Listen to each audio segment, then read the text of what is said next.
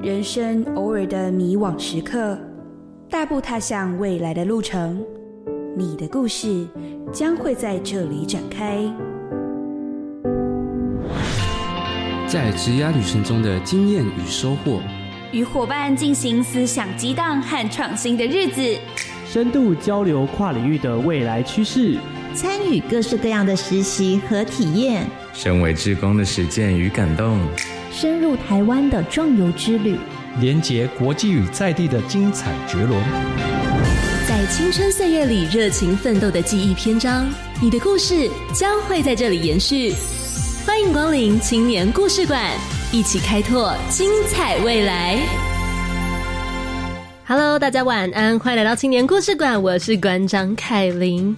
今天来到了四月五号，也就是连假的算是最后一天，对不对？除非你明天、后天还有继续放，然后再放个周末，四月十号才要开工，那么不然今天也许就是你连假最后一天。大家有没有好好的休息呢？因为啊，在这个春天，算是春天对不对？对，春天，在这个春天变化，这季节交替，加上天气的这个剧烈变动，实在是非常容易感冒。所以当然是希望大家一定要好好的照顾自己的身体健康，各位，健康第一呀！好的，讲了这么多，今天呢要来跟大家讲到的主题，哎，其实他们是去了一个体验，关于这个青年职场体验呢，他们去到的这个地方有很多不一样的活动，而且非常的动态，甚至相当的精彩又冒险的这种精神呢，让大家可以好好的来参考一下。如果说呢，你准备想要转换跑道，或者是想要有不一样的职场的体验，哎，身为一个符合资格的青年，哎，都可以报名看看。好，那在把我们的来宾邀请出来之前呢，首先先让我们的故事解说员紫云来跟大家简单的介绍一下今天的来宾。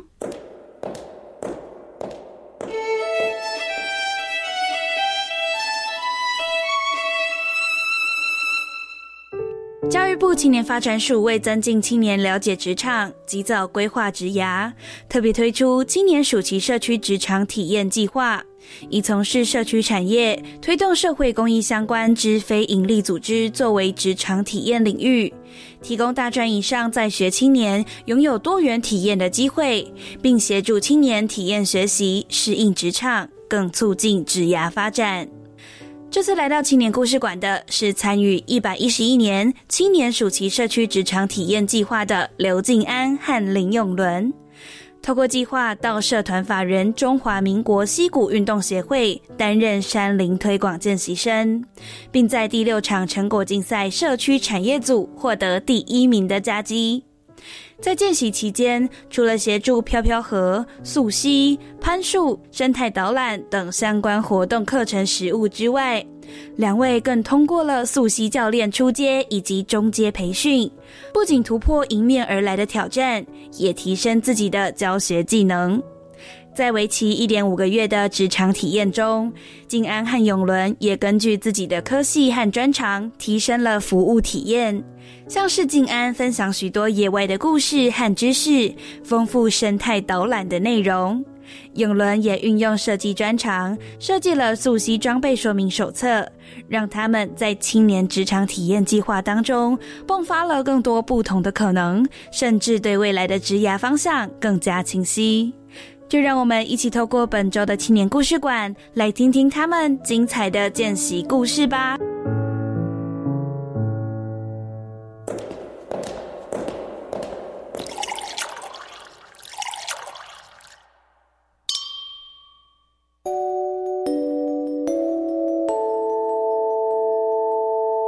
走到我们的故事交流厅，今天邀请到的来宾呢，他们是参与了一百一十一年度的这个职场体验一点五个月的时间，他们待在社团法人中华民国溪谷运动协会。是的，在这一场第六场的成果计算当中，他们荣获了社区产业组的第一名。今天邀请到两位来到现场，分别是刘静安还有林永伦。Hello，你们好。Hello，嗨，大家晚安。大家好，可以请你们跟大家简单自我介绍一下吗？大家好，我是林永伦，然后大家可以叫我阿伦，然后目前还在读嘉义大学景观系。OK，好，大家好，我是刘静安，就叫我的本名静安。那我现在呢，算是一个研究生，待毕业的研究生啊、我现在给我自己一个名称叫做呃学术的游牧民族。那我的研究所是在台北，可是因为你知道现在冬天。冬天的尾声，但是即使如此，台北还是很冷，所以会在台湾的四处游移。因为严格来说，我研究所学分修的差不多了，哦所以会在这个时间呢跑到高雄去，哎看一下我的论文。然后我的计划呢，在夏天高雄变得太热的时候，再回来台北完成我的论文。希望有朝一日啊，应该明年的六月之前可以完成我的学业。哦，恭喜恭喜，加油加油加油！好，我会继续努力。好的，所以现在两位其实都是在念研究所的状态，对吧？哎、对，阿伦是景观系哎、对，我是景观系。哦，然后静安是环境教育所对，目前是环境教育所。哦。我想跟你们两位了解一下，所谓的景观系跟环境教育所，他们分别是在教什么？是跟环境生态有关吗？还是说一些可能植物呃造景，还是城市规划什么什么的？诶、景观的部分的话，像你刚刚讲的一样，就是园艺造景那些也在我们的范围内。但我自己的以我自己的理解的话，我们其实比较像室内设计，但是我们是管室外空间。哦对对对，哦，室内设计但管室外空间，也就是室外空间的设计。哎、对对对，哦，通常都是用植物来做吗？还是包含到这些建筑物也会？包括设施跟建物其实都有。哦，嗯那这样的话，你们论文要做什么啊？诶、我自己的论文的话，我其实是做光电的视觉评估。哇哦！因为因为其实现在现在在嘉义县很多地方其实开始有布设一些光电板之类的啊哈，啊，我就是去当地的暗场，然后去做视觉评估，然后去发问卷这样子。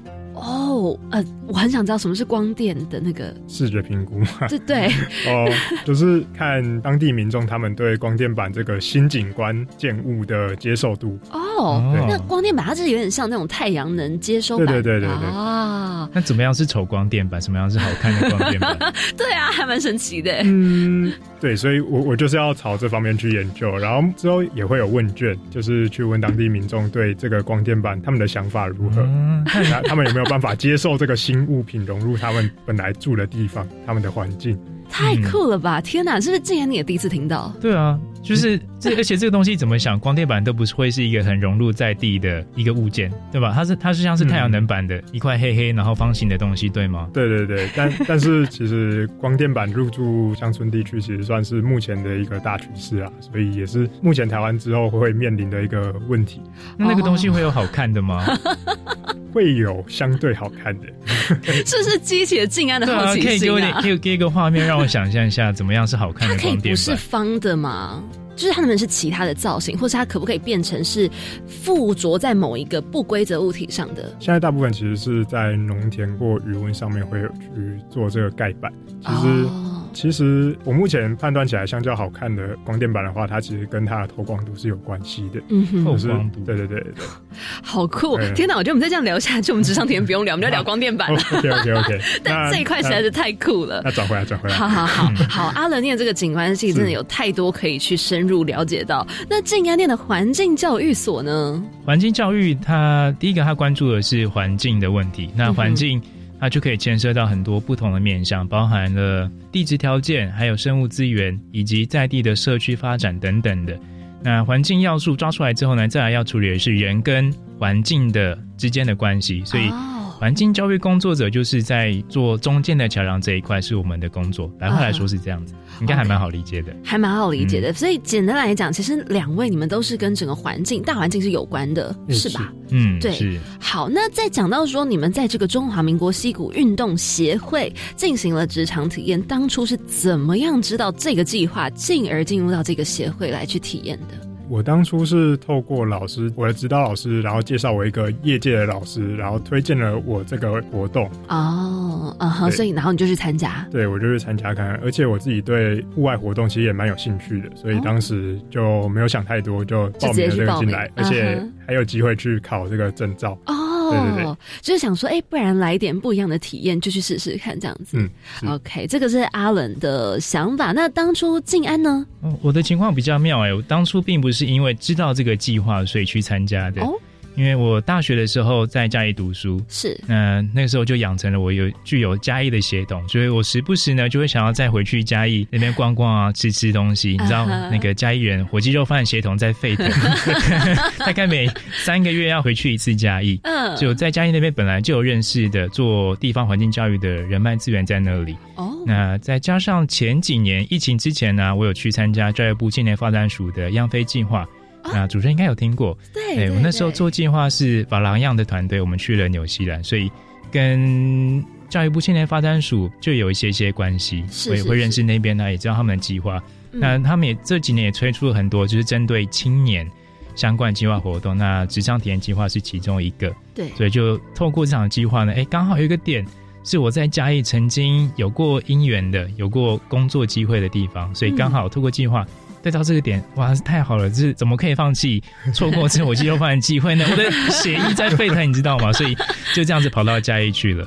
哦，嗯，所以是透过计划，然后没合到原本的职场单位。哦，所以有一段渊源的，所以本来就是其实算是熟悉青年署了。嗯，是。哦，OK，所以在不同的机缘之下呢，阿伦跟静安就分别了来到了这个中华民国溪谷运动协会，进行了职场体验一点五个月。好，那讲那么多次，这个中华民国溪谷运动协会，它到底是一个什么样子的单位啊？嗯，中华民国溪谷运动协会，它是一个啊，它的总部设立在板桥，啊但虽然说它的总部在板桥，但是你可以想象，大概板桥没有什么地方可以溯溪的嘛，哎，对，所以它其实是一个遍及全国的教练团队，还会在全国办理各式各样的溯溪活动，还有培训活动。那主要目的就是推广啊、呃山林安全以及溯溪的技能，那顺便带动地方的观光旅游。那我们算是溪谷运动协会的嘉义分部，啊哈，嗯。所以呢，你们在嘉义这边，其实刚好也是协会附近本身就是有很多这些环境可以进行，不管是什么你们的飘飘河、攀岩、攀树什么的吗？嗯还是没有？其实有一段距离。其实没有，有一段距离。呃，这个我可以补充说明，就是中华民国溪谷运动协会，它其实那时候想要做的是嘉义的市场，嗯可是你想，它的总部在板桥，它其实是一个外来者。嗯那外来者要怎么进入到地方社区，然后去开展不同的客源呢？所以他就必须要跟地方的业者进行合作。所以那时候他就没合到了加一个做体验教育的单位，叫做逐梦神居，所以跟这个地方业者进行合作。那竹梦森居它本身它是一个三甲的园区，那这园区底下有一个小小的溪流，叫做云水溪，嗯所以那边本来就有在带简单的。飘飘河的活动，大家有看过飘飘河吗？飘飘河是一拳飘在水上，那个叫飘飘河吗？对对对，对他会拿着游泳圈，像对，就是坐在甜甜圈上面，然后从高处往下飘，所以还算是比较简单的入门的水域活动，啊所以刚好衔接上之后，如果你想要做更困难的挑战，你想要挑战自己去做更进阶、更深度的山林探索的话，嗯，刚好可以衔接上去做啊溯溪。溯溪没有错，这是我们协会主要在推广的。嗯，就是希望说可以就是在嘉义这边有更多的发展，所以呢，那个时候你们在中华民国溪谷运动协会进行职场体验的时候，你们那时候主要工作内容是什么啊？在计划期间的话，我们其实主要是在逐梦深居里面支援它的里面园区的活动，嗯然后呃，像刚刚讲的飘飘河啊，另外园区内还有攀岩跟攀树，另外也有露营的活动。然后，呃，我们在园区内另外也有接受溯溪安全人员的培训，啊哈，溯溪安全人员的培训，所以就是你们除了在你们算是在带团吗？带团的话，其实主要是由溪谷运动协会的峰哥他去带领我们，然后也是同时去做带商团的部分。其实跟逐梦神居里面的活动有点像是算是一个支线吧，就是两边其实是并行的，哦但是并没有特别交集。哦，所以那你们这样会做一些活动企划吗？就是可能类似说，今天我们可能来开个什么样子的课程啊，然后呢，让哪些族群来去体验这样的一个活动，还是其实你们比较没有接触到这一块？我们是有接，就峰哥那边他有其实有接商团，嗯，但是接触的团体的话，其实不一定。哦。啊，比较固定的部分的话，可能就是他有开初阶跟中阶的溯溪安全人员的课程、啊，就是可以在那几天就是跟着峰哥他们去溯溪，然后在溯溪完之后，然后就是考取证照这样子。哦，这个溯溪的证照，它要考什么样的内容？你要会什么才可以考到？主要的话其实就是绳结，哦，绑绳对对结，对，绳结。然后另外可能心理上可能也要有一点突破，因为之前的话我们是从几公尺啊，这个我可以补充，这个好好玩。对对对，嗯，就是因为我们做的是教育部青年发展署的职场体验计划，那计划它大概分成两个部分。那前半部分其实就是做技能上面的培训，嗯，那我们技能培训就是取得溯溪教练的认证。那跟大家补充一下，现行台湾的溯溪教练他是没有一个政府官方推出来的认证机制。那现有认证机制是由教育部体育署那委托给民间办理，那总共会分成 A、B、C 三个等级。那其中 C 级又分成初阶、中阶、高阶。那我们在执行计划期间，我们所取得的是 C 级的初阶以及中阶的认证。哦，嗯哼，那取得认证之后，我们就没比较有能力去做溪谷活动的安全辅助，所以呃，我们的教练算是很严格，所以在即使是 C 级，它算是最初阶的呃培训，我们也做的非常非常的扎实。嗯，我可以分享，这真的太有趣了。嘿，所以等一下，我想问一下，所以你们现在两位都有证照了呃，对，哦，然后都是初阶跟中阶，呃，对对，C 级哦中阶教练证。对对对，他需要一直去考，然后一直去更新这个证照吗？诶，他需要是有时限，对，有有时限，对对对它需要每两年去复训一次。至于几小时，我就不太清楚。哦，你们怎么样考到的？那时候有哪些考试内容？好，我先讲初阶。我其实初阶就有吓一大跳。初阶初阶的课程呢，总共有两天。那第一天的时候呢，大家国中的时候有参加过童军课，对不对？有有有有，那它就是国中的童军课。啊，会有很多很多绳结的训练，会教你要怎么样绑绳结，固定在柱子上，然后做垂降，还有你我们身上的时候会有一些装备。那个有人可以分享一下，我们一个完整的熟悉装备应该有哪些？诶，首先的话就是我们的头盔，然后再来是我们的那个安全吊带，嗯，是。然后再来就是因为我们溯溪会遇到一些水域空间，所以其实还有说我们的救生衣。嗯，那另外其实还有很多附加的装备是扣在我们的安全吊带上的，啊哈其中有八字环，还有低扣，嗯还有快扣，然后还有溯溪绳。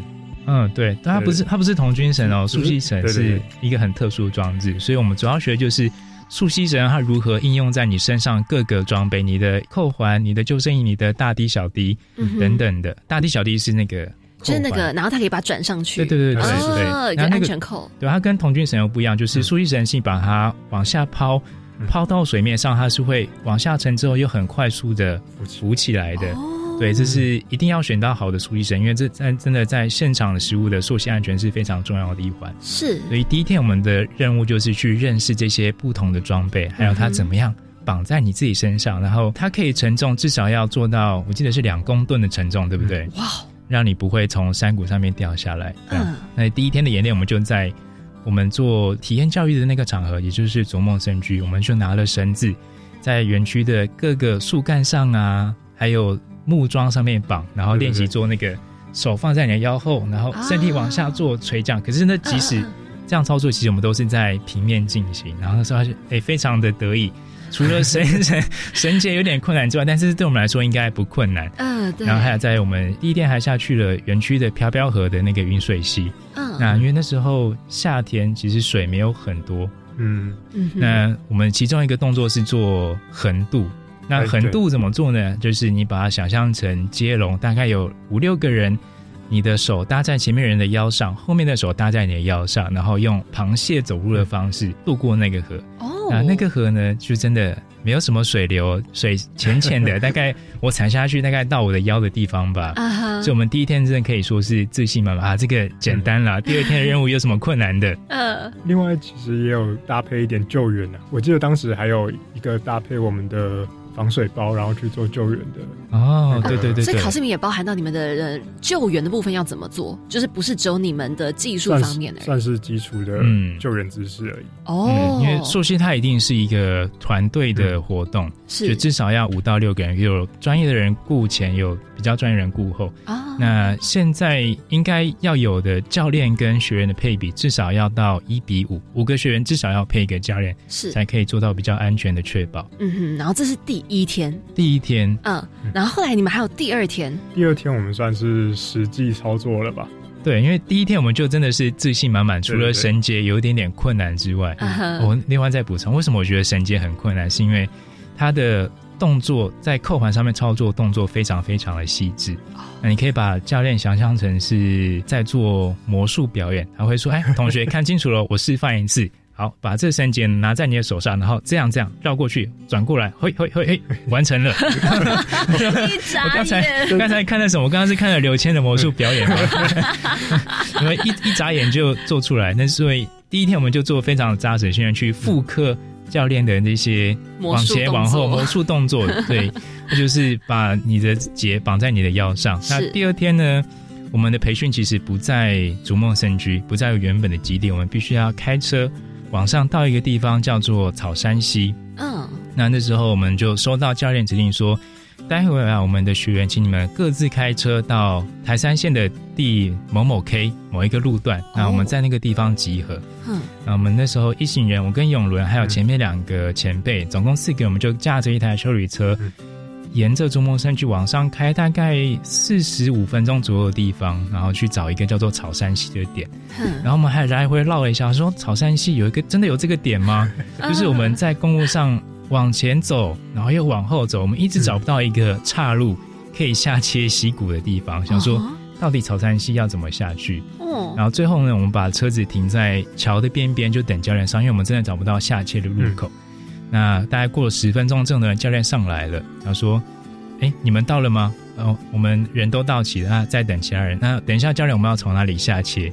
然后教练说：“哦，没有，这边这边没有路可以下切，我们要直接从桥上面垂降下去。哦，哇哦，太酷了吧！对，下下下到落塞，就 是那个那个桥，呃，我跟大家形容一下它的高度。它这个桥呢，就架在草山溪这条溪的正上方。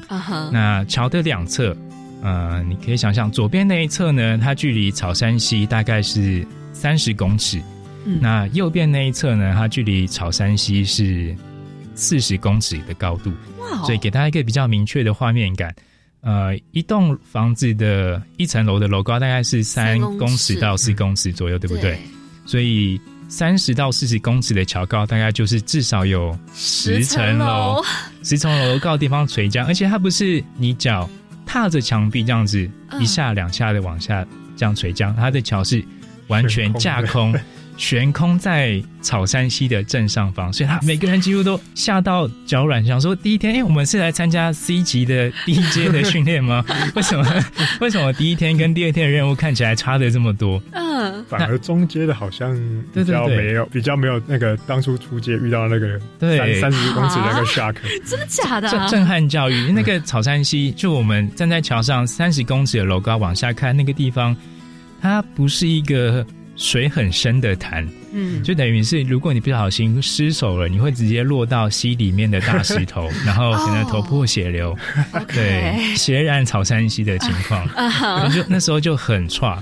然后我是前几个下的，我是倒数几个下去的，嗯，然后我们就一只手抓着绳子，然后一只手扶在腰后做放松绳子的安全确保，嗯。然后这样子从高处往下降，嗯，但但是应该是不会有那个血染草山溪那种状况，因为其实上 上面还是有教练他们在帮忙做确保哦，。所以其实是安全的。对对对，既然是前几个下去之后，我其实是在呃桥上面，然后看教练他们怎么做确保。哦，对对对然后基本上其实是没有安全疑虑，只是大家真的要皮绷紧这样子。没有，我直接受伤哎、啊，什么你受伤？第一天，因为我们是从桥上放下来的，所以它会有一个摆荡作用。大家想象，我是一个钟摆底下那一颗、哦那颗球球，那如果你没有做好的话，就会前后摆荡。所以我一下往下去的那一瞬间，砰！我直接整个人粘在墙壁上面，然后我的腿被磨下了一块皮。哦，好然后痛！然后那时候更可怕的是，我知道我受伤，然后卡在桥的中间，那大概距离下面还有三十公尺高吧，所以也不能怎么办，也爬不上去了，因为你底下就是一个黑压压的一座桥，像是乌云一样笼罩在你的头上，所以只能慢慢慢慢放，一点一点的放，这样我不确定是真的我在放绳子，还是我手在抖。那总之我就是这样子慢慢往下降。到完成了我的初阶训练，OK，好，大家刚刚听到的这一小小部分，只是呢他们素习在考的一个初阶的前两天而已。好，后面他们还有非常非常多相当精彩又很有趣的经验。待会我们在一个小小的广告过后，继续要来听到静安还有阿伦来分享他们精彩的故事。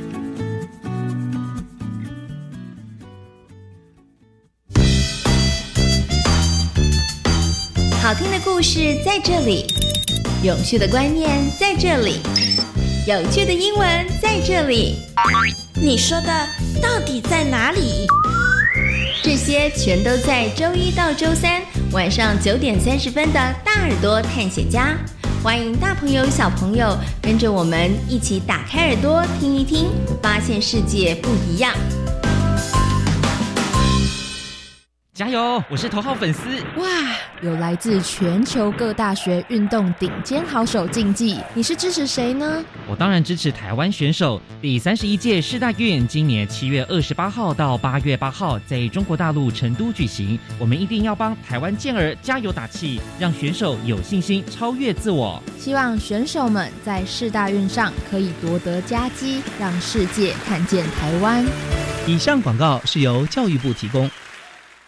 第六届乐龄教育奉献奖已经开跑喽！你知道乐龄学习是什么吗？乐龄学习啊，就是让长者透过学习来活得久又活得好。而乐龄的幕后推手，当然少不了一群认真投入的主任、讲师及志工伙伴们。你也是乐龄长者学习路上的贵人吗？教育部第六届乐龄教育奉献奖五月三十一号前，欢迎踊跃投件，详情请上乐龄学习网。以上广告由教育部提供。你有吗？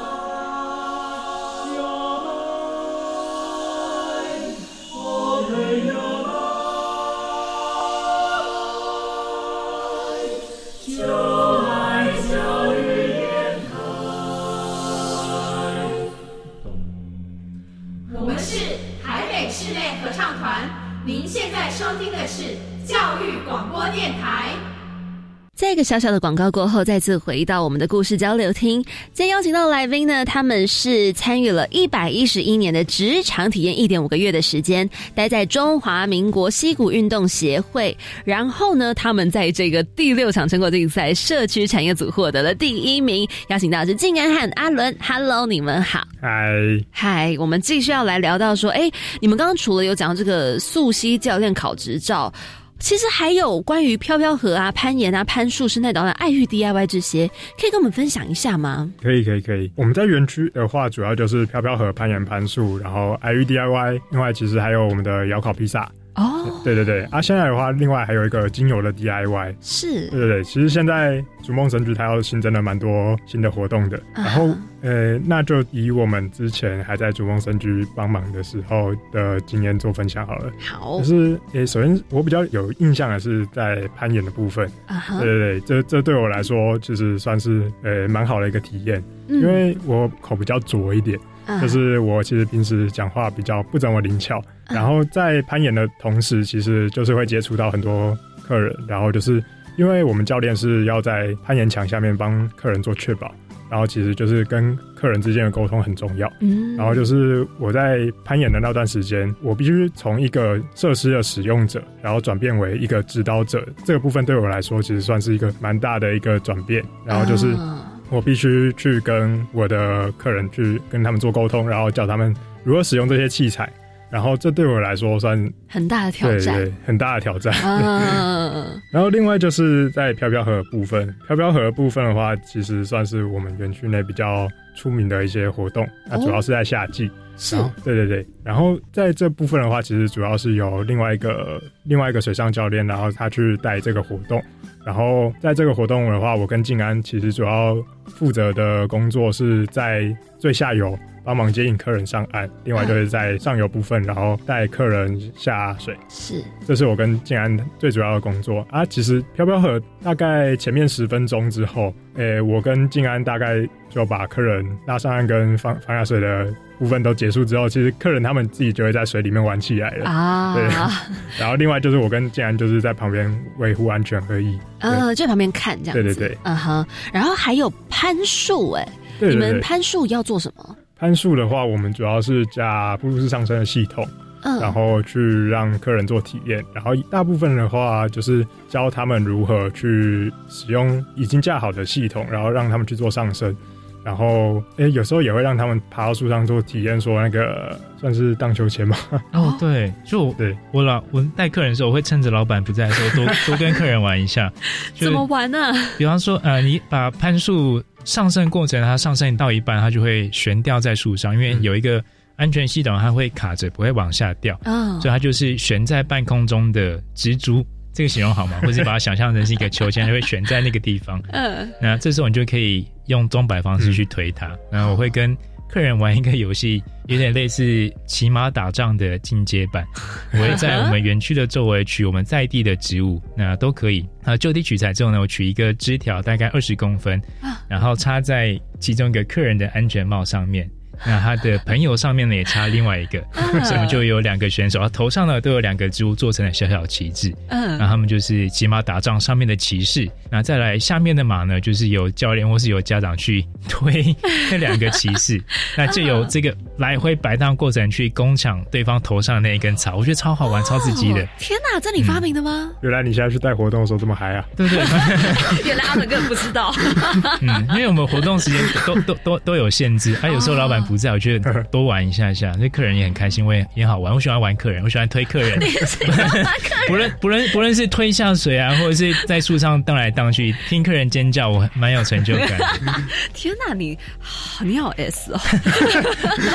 被发现哦。OK，好，这其实，在攀树上面，就是有时候你在安全情况下有很多很好玩的事情。是啊，哦。然后另外还有我觉得很酷，就是食物的部分。刚刚阿能提到窑烤披萨，然后你们还有爱玉 DIY，这突然有点跳痛哎，就是食物的部分跟这个大森林的游乐。因为其实这部分的话，我我是觉得比较嗯没有这么跳痛啊，因为这些算是我们台湾特有的一些呃生态教育的部分。是，因为爱玉其实在其他国家是比较没有的，哦，因为爱玉小蜂是台湾特有种，所以就是爱玉这个休闲食品，其实只有在台湾可以看得到。哦，对对对，所以这其实是兼顾了一些。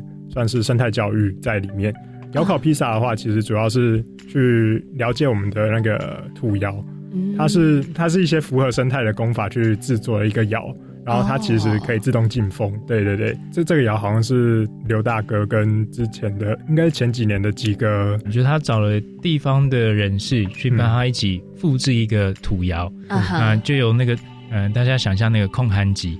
那只是我们把那个土啊，把它跟砖一起砌成一个窑，然后用那个土窑来烤披萨，嗯，它是一个很复古的活动，嗯嗯，哦，所以它会跟山林有关，其实蛮大一部分。第一个爱玉，它的这个就地取材，就是真的是从台湾的环境，然后可能山林里面去找到。对对对，嗯，我补充就是爱玉啊，它是台湾特有的一个甜品。是那为什么会在我们园区选用爱玉来当做我们做环境教育的媒材？是因为中埔我们工作的地方嘉义的中埔乡其实是爱玉的产地。哦，是。所以你们可能以前之后有机会去阿里山，或是去那个有卖便当的。哦，奋起湖那个地方，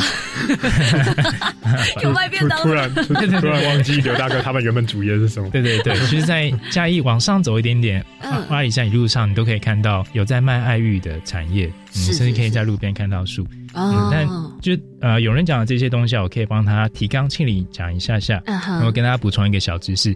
是我们在做环境教育的时候啊，我们常常会希望补充给客人一些些跟环境还有跟生物。地理资讯有关的知识，哦，但是我跟大家分享一个我们做环境教育研究的结果，在每一次环境教育活动结束之后呢，我们两个礼拜再去做回测，那大家猜猜看，这些知识假设是十分好了，嗯，再回头去测之后，这些客人还记得多少？两三分？他记得一分。啊，所以换句话说呢，他的九成知识都已经忘掉了。哦。那唯一留下来对客人印象深刻的是什么？是体验。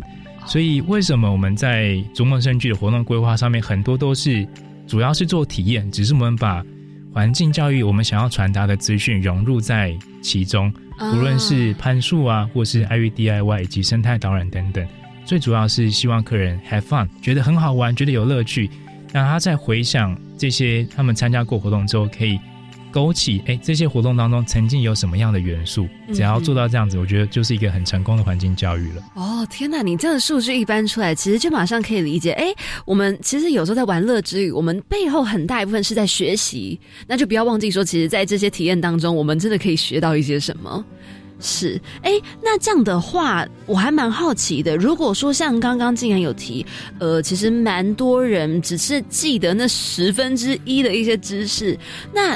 通常是在体验当中学到。那如果说今天我们是在这样子一个溪谷运动，不论是刚刚提过嘛，飘飘河、溯溪、攀岩、攀树等等的这样子的一个溪谷运动，台湾目前有面临什么样子的问题吗？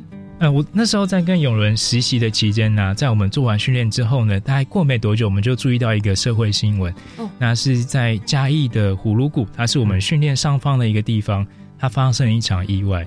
在那个时候呢，应该是有十四个人受困在溪谷当中。那事情是怎么发生的呢？是一群呃没有经过专业训练游客，他上到嘉义的葫芦谷去那边玩，它是一个很著名的景点，但是它又是一个地震还有风灾过后的崩塌地，所以它其实是有一点点的风险存在。是。那嘉义这个地方，因为它溪谷比较狭小、比较陡峭，所以一旦发现下午开始天气阴阴的，开始下雨了，水开始有点冒泡了。你就要赶快撤离，跟大家补充一个安全知识啊！如果你没有做好准备的话呢，开始上升准备要离开的话，那个洪水下来是一瞬间就发生的事情。嗯，大家可以去 Google 看看影片。嗯哼。那好在呢，那时候啊，消防队有联络到在虎谷的那十四个人，最后都有把他安全的救上来。哦。那这其实也是反映到了在台湾的呃溪谷安全面临到很重要的一个现况，就是呃相关的教育训练并没有做得很完整。那再回退来看法律层面，台湾的溯溪产业它并没有受到一个很完整的规范过程。那从历史来看呢，最早最早跟溯溪可能有关的法律是《水域活动管理法》。那《水域活动管理法》它列举了不同的水上运动，那大家可以想象比较常见，像是游泳啊、冲浪啊，还有潜水。等等的，对，那可是这条法律它有没有规范到溯溪呢？哎，没有。那时候政府给出解释的时候，他怎么说？他说溯溪它是一个在水域跟陆域之间交互移动的活动，那又是你在陆域的活动时间比较多，所以它不算是水域活动。那再来呢，溯溪它整个过程上升下降会需要很多技巧，会需要耗很多体能，所以它比较像是一项运动。而不是活动，所以就水域活动管理办法它来说，它既不是水域，那又不是活动，它是一个运动。啊，溯溪这样运动，这个球却被丢到教育部的体育署。所以在民国的一零七年，教育部的体育署它有立了一项法规，叫做《溯溪活动及其经营管理办法》。但是这法规它虽然说规范了溯溪应该要做好怎么样事先准备，应该要什么样的人员、教练配比，还有学员配比应该有多少，它其实规范的还不错。可是这个法规只存活了九年，到一零九年又被刷掉到。原因是在一零九年的时候，那时候行政院推出了一个解放山林的政策，是鼓励民众多多上山。那这个政策呢，就跟教育部体育署的那个溯溪活动管理办法有所冲突，因为你要到山上溯溪，你必须要在十四天之前向你的主管机关提出申请，然后有很严格的管理办法，你要把你的路径啊，还有人员保险这些都。告知这个地方的主管机关，所以它等于是一项很麻烦的限制。是那于是呢，教育部就觉得这项法规跟行政院的解放山林的政策走向是有所冲突的，所以又把这个东西给废止掉了。所以一零九年之后到现在，溯溪活动它其实并没有一个明确的法律规范，那等于是把你有自由，可是你把要把责任自己扛在你的肩膀上面，但是。其中背后的安全教育又没有做得很完整，所以才会有我们今天在家看到葫芦谷游客受困溪谷的现象。是，那这是我们中华民国溪谷协会想要去推动的，就是溯溪还有山林的安全。嗯哼，我原来背后有这个，其实是我相信大家可能是忽略的，甚至是不知道的。因为就先不说自己有没有去溯溪过，其实背后不管是这样的法律问题，或者是一些安全，大家可能是真的不晓得，它没有那么普及到，可能像大家对于地震那么熟悉，知道面临地震的时候我们需要做什么哦。所以其实也会希望说，透过一些体验来去让更多的游客去知道说，哎，其实有这些相关的问题，以及可能需要去了解的事。那其实再回到这个计划当中，你们是有运用了各自的科系跟专长来进行，哎，这样子一个服务体验的提升呢，对不对？因为静安就有做生态导览，然后阿伦有设计了溯溪装备说明手册。哎，是，嗯，这是一个什么样子的？东西前面说过，我其实是读景观的，就是景观设计。其实我是比较偏重在设计这一块，所以我在溯溪玩的当下，我其实自己比较有想法的部分，就是对于我的装备还有我们的活动体验啊。然后我就我自己在溯溪当下的经验，然后去整理当下我们用了哪些装备，然后我们主要体验了哪些活动，我把这些东西整理起来，然后把它做成了一个手册。然后就是之后可以在逐梦神剧里面提供这个手册，然后供其他人观看。对对对，是一本书。诶，不算书，它其实就是一个折页的手册。啊，对对对，小折页这样子。哦，所以现在它就是还放在这个协会当中，大家都看得到。咦，我不知道有没有在协会放。反正你有做出这样的一个手册。嗯哼，好，这是阿伦做的。那么在这个生态导览部分，静安是有做了哪些呢？嗯，就在生态导览上面，我做了比较多跟环境教育我们想要去追求的知识、技能还有态度的面向，尝试把这一项溯溪体验变得更完整一点点。哦，那它就变得不只是去玩乐，它当中可以获得一些些有用的资讯。因为我们去溯溪的时候，我们在嘉义的山崖很漂亮，哎，蓝蓝的水，然后绿绿的山，然后又是蓝蓝的天，上面有白云这样飘过去，那周围的生态景观也很美，所以。游客在享受过程当中，他其实会去注意到周围这些景观植物。嗯嗯。那其实不是每一个景观植物都很美好的，有一些情况是我们在上去青龙瀑布这个地方的时候啊，它的路其实有一点点湿滑。那其中有一个游客呢，在走大石头的时候，就不小心从上面滑倒，然后连滚带爬，咣隆隆隆往下，砰撞到一个大石头上面。那在回程的时候，他发现他的胯下地方。红红的一块，嗯，是被植物所碰到，嗯，过敏吗？对，这个植物呢叫做咬人猫，那要怎么样处理咬人猫造成你的皮肤过敏呢？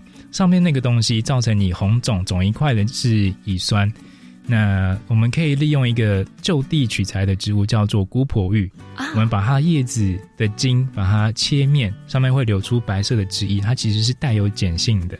所以有一个做法呢，如果你没有水可以马上冲洗干净的话，你可以用姑婆味上面的那个汁液带碱性的去跟碰触到你的乙酸去做中和，可以做酸碱中和，你会稍微缓解一点点疼痛。哦，这是生物面向的知识。是，对。还有再来另外分享，就是我们还做很多的态度还有情谊上面的结合。我们在溯溪的时候啊，我们发明了一个好玩的活动，叫做垂降捡垃圾。好酷！我们在山谷那地方其实还蛮受欢迎的哦，所以会有人在那边露营啊、过夜，然后烤肉等等的，所以也留下了很多各式各样的垃圾。那我们就把我们教练训练过程，把它变得更有趣一点点。我们不是单纯的在垂降自己。我们拿着一根夹子，还有塑胶袋绑在腰上面，我们垂降下去捡垃圾，其实蛮好玩的。对，我们很像很像是什么？你有看过乐视的人体夹娃娃机吗？有有有。对，大概就是那个样子。我们垂降下去，然后把溪谷之间的垃圾清干净，然后既学到技能呢，然后又得到一些些。山林环境的无痕山林的成就感是很很好玩的活动，但还是呼吁大家不要在山谷里面留下你们的垃圾。对，真的 去到哪里我们都不要乱丢垃圾。嗯，所以其实我发现静安你还蛮会规划一些好玩的东西耶，你很适合哎，就是做一些观光的一些设计游程啊。然后今年暑假可以报名哦。好，那其实讲到这个青年署是在这个职场体验计划，如果说未来有一些青年朋友他们想要参与，你们会给一些什么样的建议吗？我是觉得啦，比较大的一个建议就是，因为在逐梦山居跟溪谷运动协会在这里做打工的话，其实绝大一部分的工作都是体力活。哦，对，就体体力上面可能要顾及一下。呃，然后在溪谷运动协会那边的话，更更不用说，其实。呃，我在受训完的几周，其实有跟就是溪谷运动协会的峰哥跟他们去出商团，然后其实去出商团的过程，就是有帮忙扛一些装备，然后其中包括 SUP，还有一些那个溯溪绳之类的，其实那些重量都算蛮重的，就是对体力有要求。哦，所以有时候看你参加的单位，这有时候可能要顾虑到，哎，你的体能、体力是不是 OK 的这样子？哎，对，当当然你要过去锻炼自己的体能也是可以。啊，对，就是要做好心理准备了。哦，OK OK，这个是阿伦的建议。那么静安呢？青年职场田径，我要给大家建议是去选择那个觉得跟你原本的专长差很多的，但是是你有兴趣的产业。哦。嗯，就是你对某一个东西有兴趣，可是你不是这个背景，不是这个专长出身的，没有关系，你就去做，因为那个职场体验才一点五个月而已。是。那在商学策略上有个东西叫做最短路径法，觉得你想知道这个东西到底适不适合你，可不可以闯出自己的一片天？那与其一开始就直接投入大量成本进去，不如你就去参加这个职场体验计划，嗯哼，来帮助你去聚焦。不论是更明确，或是排除你以后不想要参加大陆，都可以。就是你去参加一点五个月的时间而已，你就会知道这个地方，哎，你想去碰，到底适不适合你？不碰的话。马上跳槽也没 OK 哦，哦，反正就一点五个月嘛。对对对，OK，就是鼓励大家放胆去尝试。好，所以呢，这个就是来自静爱还有阿伦他们的建议来提供给大家。那最后当然就是一定要来认识到的，就是呢，讲了这么多的中华民国溪谷运动协会跟这个逐梦生居，要如何来找到这两个单位呢？那逐梦生居的话，它其实是有它的个别网站，然后脸书粉钻，其实都可以在那个平台上面查得到。然后逐梦的话是那个建筑的筑，然后梦工厂的梦，然后森林的森，然后居住的居。哦，对对，逐梦森居。对对对。OK，这个是逐梦森居的搜寻方法，有网站，那同时也是有 Facebook。也是是。那另外一个就是中华民国溪谷运动协会。嗯，你直接在 Google 上面搜寻中华民国西谷运动协会，第一个应该就会是我们单位了。OK，那或者是你只要搜寻嘉义溯溪，我们算是地方的霸主，一定也可以找得到我们。OK，好，那么呢，这些资讯我们都会提供在我们节目的主页。那同时，如果你是从 YouTube 预告进来的话，我们在下方的资讯栏也都会把这些连接提供给大家，让大家来去玩一玩哦。There's nothing more beautiful than finding your 喜欢地方可以有一百种想法，也可以有一千种人生不是什么都不怕，而是明明怕的要跑，却还是义无反顾的做。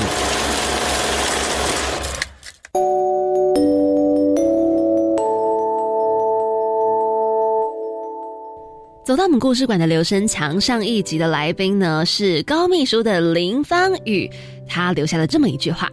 你可以有很多你想做的事，但一定要先去做。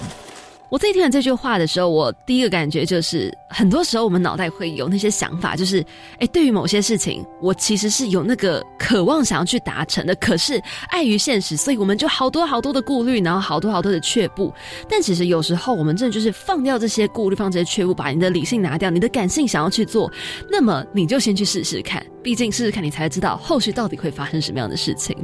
那么，当然就想要问到阿伦还有静安，听完这句话有什么样的想法吗？嗯。就是听到这句话，我自己的想法的话，其实跟我现在其实，在学业上遇到困境也很像。哦，就是有些事情其实不去做，没有遇到它里面的问题的话，其实不会想着怎么去解决。是，对对对。假如我一直在推测，说我接下来要做的这件事，它会遇到什么困难。我会一直去钻牛角尖，然后想说接下来我可能遇到什么什么困难，然后一大堆的困难。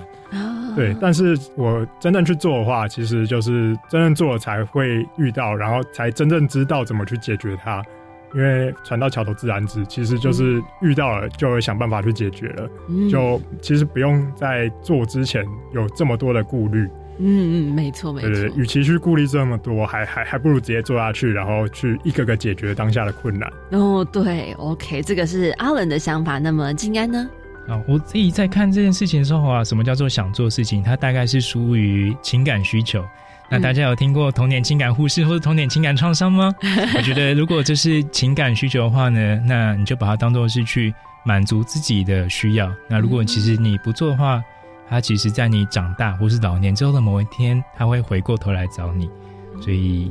找到机会的话呢，就去试试看吧。嗯，哇哦，我发现静安很会引用一些关于那种那种学术理论的一些那个那个名词，然后就会 哦，原来是这样那种感觉。好，那么当然一定要来问到你们，有没有一句话可以帮我们留在这个留声墙给下一集的来宾呢？好啊，我想留的这句话其实就是延续我们这个青年职场体验计划的宗旨。那如果真的有想做的事情，也延续上一个来宾，就希望大家可以。找到最小风险的机会，然后去做你最大的尝试。哦，所以想留下这句话的原因是非常的有感觉。是啊，是啊。嗯哼，好，那么我们就把这句话好好的传达给下一组的来宾。那么再次谢谢阿伦跟静安今天来到我们青年故事馆，跟着青年一起翻转未来。祝福你们在未来道路上，不论遇到什么样的事情呢，都能够迎刃而解，然后呢，走上你们想要的路。那么再次谢谢你们，就要跟你们说拜拜喽。拜拜，大家拜拜，晚安。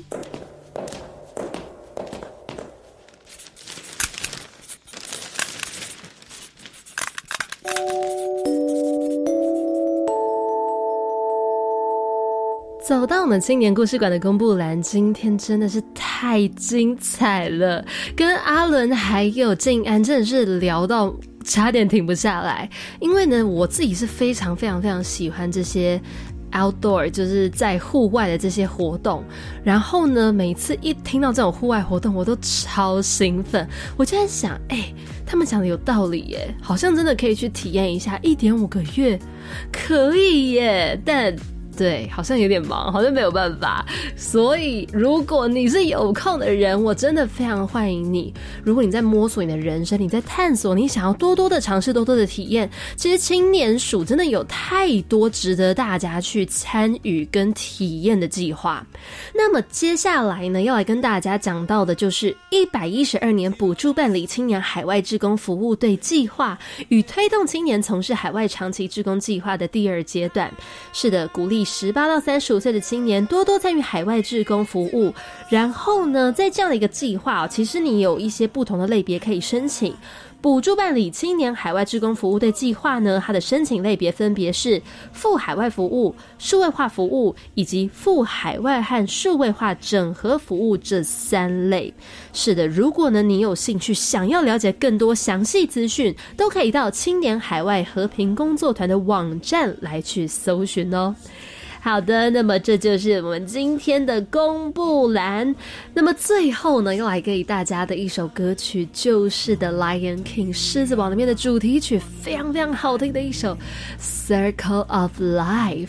用这首歌曲作为今天的结尾。那么一样不要忘记了，我们就在每周三晚上七点零五分准时跟大家空中不见不散哦。我是凯琳，我们下周见。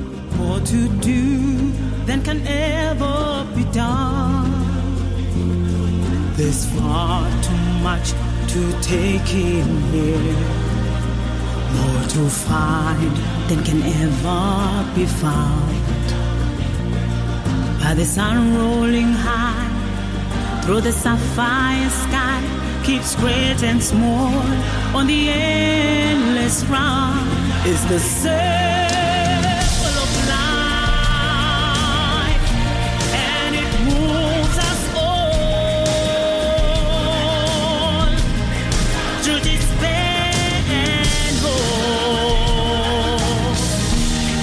Through faith and love till we find our place on the path unwinding in the circle, the circle of life.